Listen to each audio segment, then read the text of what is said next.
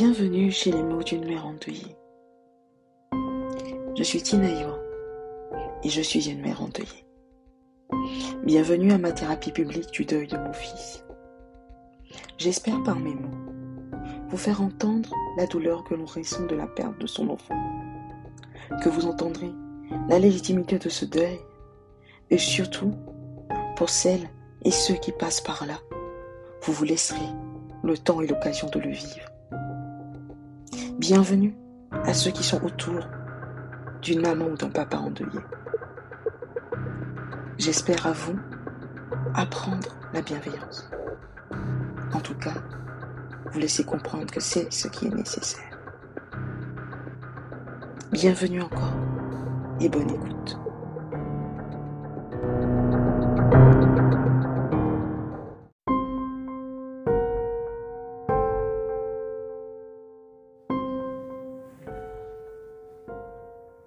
Quand je rentrais chez moi ce 14 octobre à 2 heures du matin, après avoir porté le corps sans vie de mon fils dans mes bras, sur ma poitrine, après l'avoir embrassé de toutes les façons possibles, je ne pouvais me taire.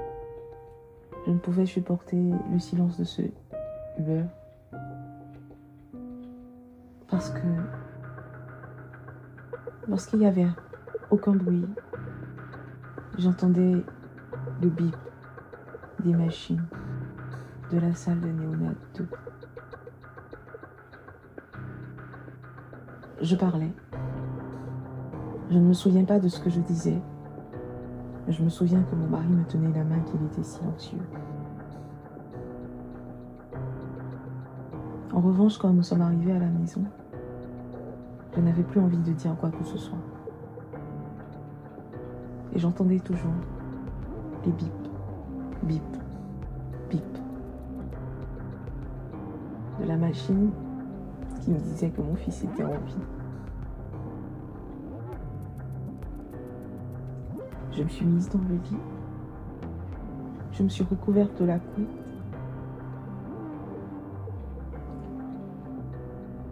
Je ressentais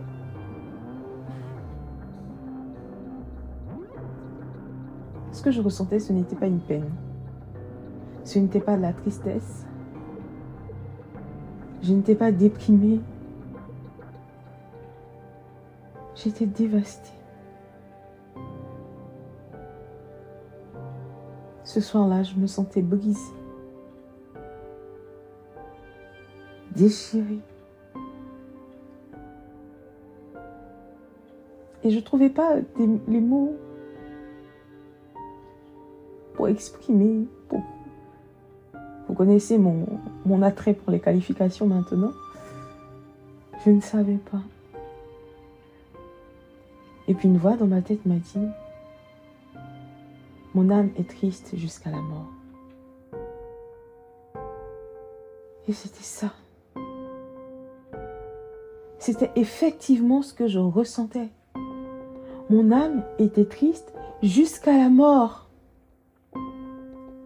Et j'ai essayé de me souvenir d'où j'avais entendu cette phrase, parce que je sais que je l'avais déjà entendue, d'où je la connaissais. Et dans mon esprit, quelque chose me disait dans la Bible. Enfin, j'étais persuadée que c'était dans la Bible. Mais je ne me souvenais plus de qui il disait, qui avait dit que son âme était triste jusqu'à la mort. Alors j'ai pris mon téléphone, j'ai ouvert mon application YouVersion et j'ai tapé Mon âme triste jusqu'à la mort.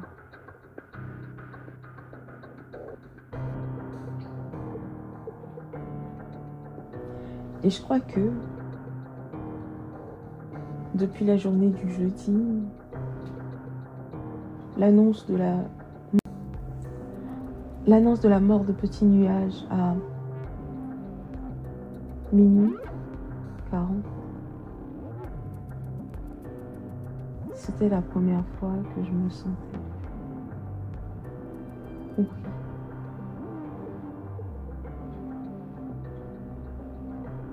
C'était Jésus qui avait dit que son âme était triste jusqu'à la mort.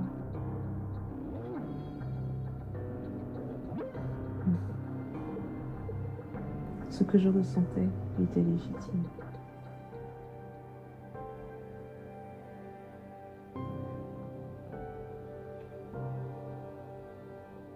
Et je me suis couchée. Je crois que j'ai arrêté de pleurer. Et mon mari, qui comprenait pas tout forcément, mais qui savait que j'avais besoin qu'on me soulage, m'a demandé si je voulais qu'il mette une adoration. Il a choisi de mettre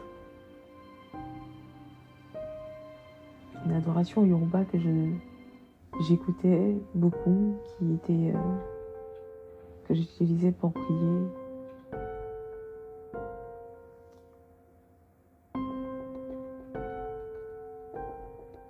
Et on s'est endormi.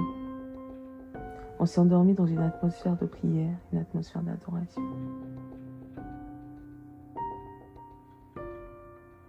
Cette atmosphère-là n'a pas empêché le réveil à 4h30, les seins gorgés de lait.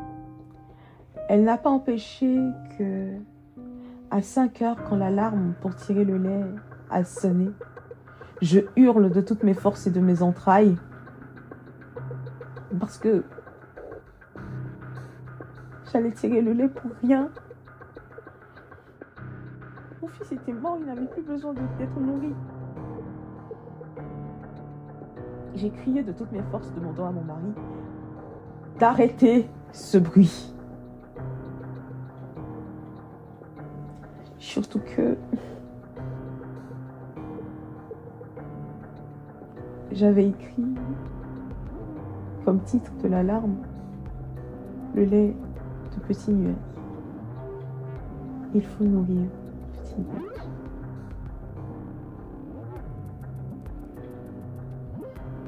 Et cinq mois après, alors que j'enregistre ce podcast, mon âme est toujours triste jusqu'à la mort.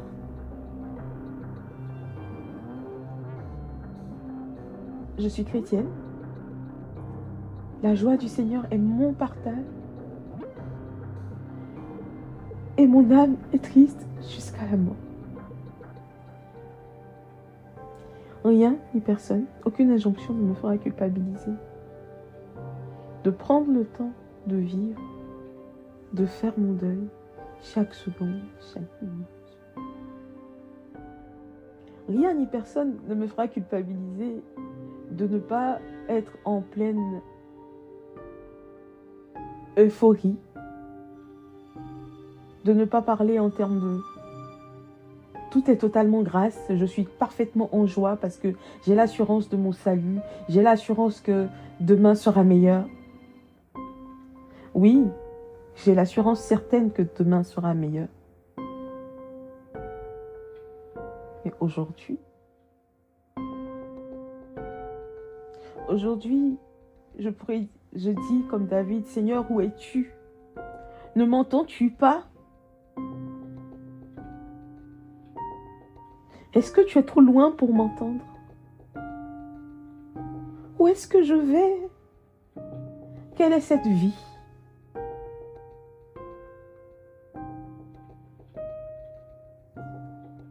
Et mon reconfort,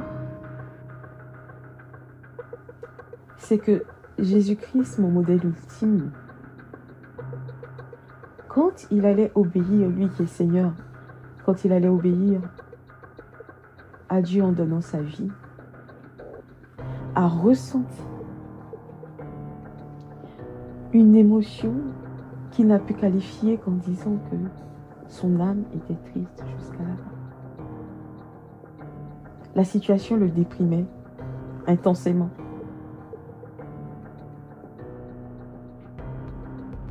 Je suis légitime à être déprimée intensément.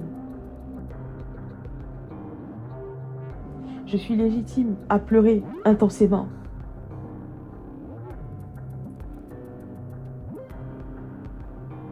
Et je voudrais dire à une femme chrétienne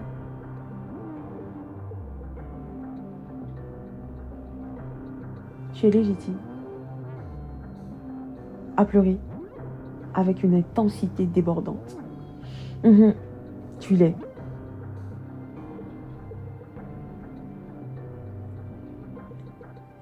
Et puis, le vendredi dans la journée, j'ai gardé le lit.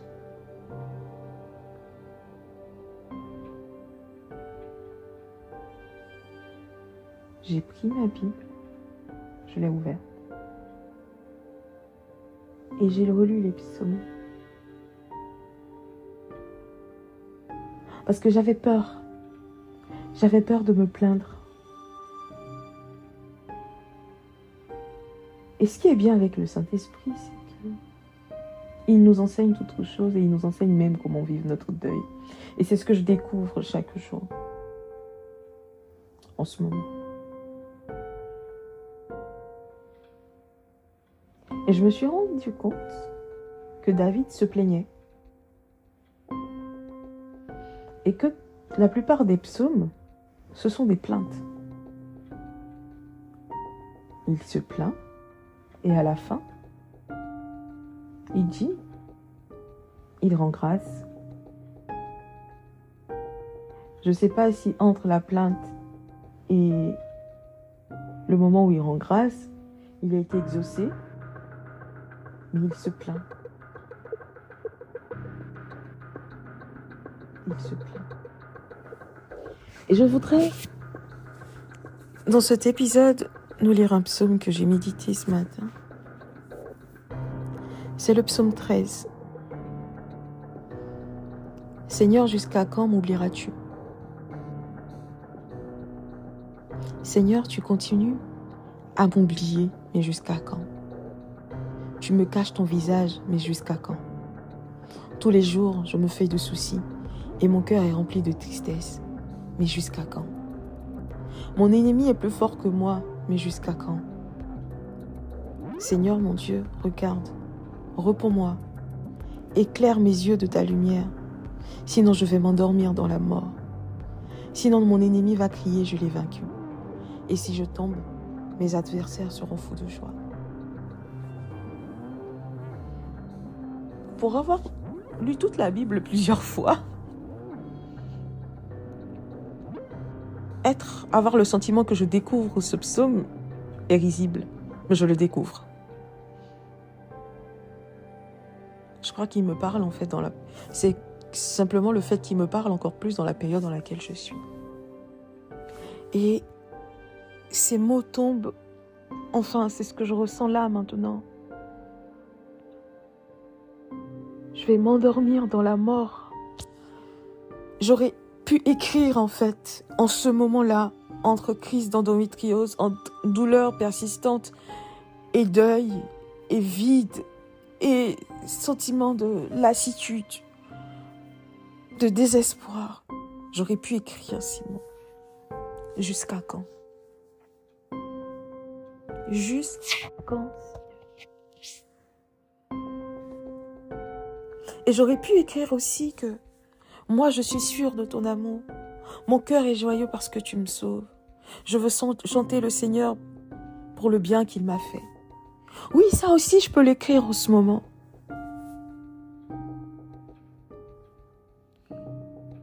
Mais ça n'empêchera pas que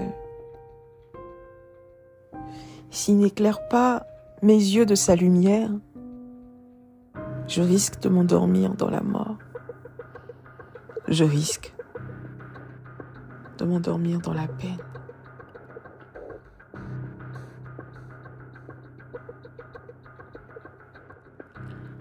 Parler de sa douleur, de sa peine est légitime. Que l'on soit chrétien, que l'on soit musulman, que l'on soit agnostique, que l'on soit ce que vous voulez être. Vous avez le droit. Moi, j'ai le droit. J'ai entendu certaines choses, mais je n'ai laissé personne me dire. Enfin, je ne laisse jamais personne me dire ce que je dois faire. C'est pas nouveau, en fait. Mais ce que j'apprécie le plus, c'est que, au travers de la Bible, le Saint-Esprit m'a conforté dans ma position. Il y a une maman, je l'appelle affectueusement maman Naomi parce que c'est la maman de Naomi, qui est venue me voir le mardi après le décès d'Adine. Elle m'a posé sur ses jambes et elle m'a dit pleure. Pleure. Et ça m'a fait tellement de bien. Avant, il y a une de mes grandes sœurs qui est passée, mais elle, c'est ma grande sœur. C'était, c'est pas pareil. Parce que la maman, elle, elle m'a dit, parfois les chrétiens te disent que tu dois pas pleurer. La joie du Seigneur est ta force. Tu as Jésus et puis tu pleures. Mais non. Elle m'a dit pleure. Elle m'a caressé le dos. Et pourtant ma mère est pas là. Mais le Seigneur l'a envoyée comme une maman me prendre dans ses bras. Et j'en avais tellement besoin.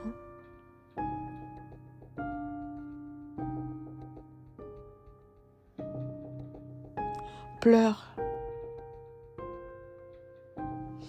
Et pour moi qui n'aime pas les, injonctions, je suis en train d'en faire. Crie, écris, parle. Mais exprime. Ou tais-toi. Oui, tais-toi. Hier, ma, ma psychologue m'a dit que parler n'était pas la seule façon d'extérioriser son deuil. Que c'est vrai qu'en écoutant, on n'extériorise pas, mais il y a un mécanisme qui se fait dans l'écoute, de, guérison qui se réalise dans l'écoute, qui est parfait.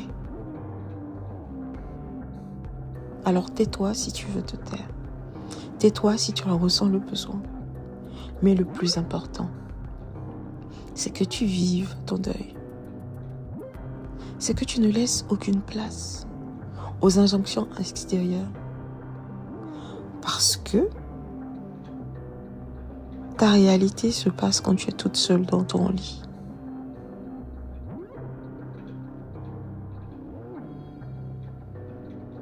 quand tu te réveilles entre 4 heures et 6 heures du matin et que tout est calme et que tu n'entends rien à part ton cœur qui bat, ce cœur-là qui aurait voulu battre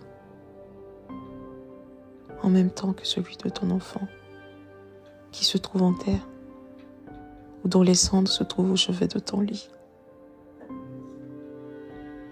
Cet enfant qui parfois tu, que tu n'as pu que tu n'as pas pu voir, cet enfant que tu as tenu dans tes bras. Trop peu de temps.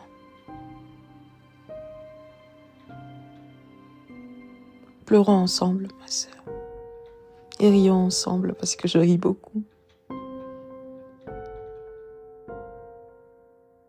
Essuyons ensemble ces larmes qui parfois sont invisibles.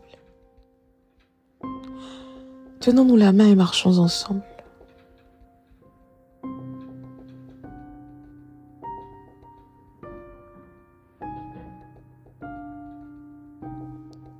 Je vis mon deuil dans la foi.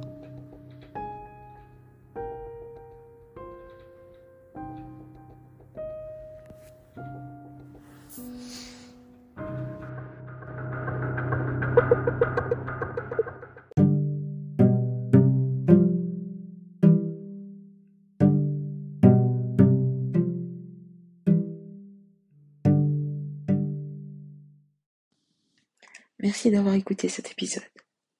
J'espère qu'il vous conduira à manifester de la bienveillance et à encourager l'expression du deuil de l'enfant. Ce que nous voulons, c'est briser tout tabou qui maintiendrait les parents ayant perdu leur enfant dans un deuil muet. Je vous invite aussi à faire des dons à SOS Prima et à Empreinte Association. Merci et au prochain épisode.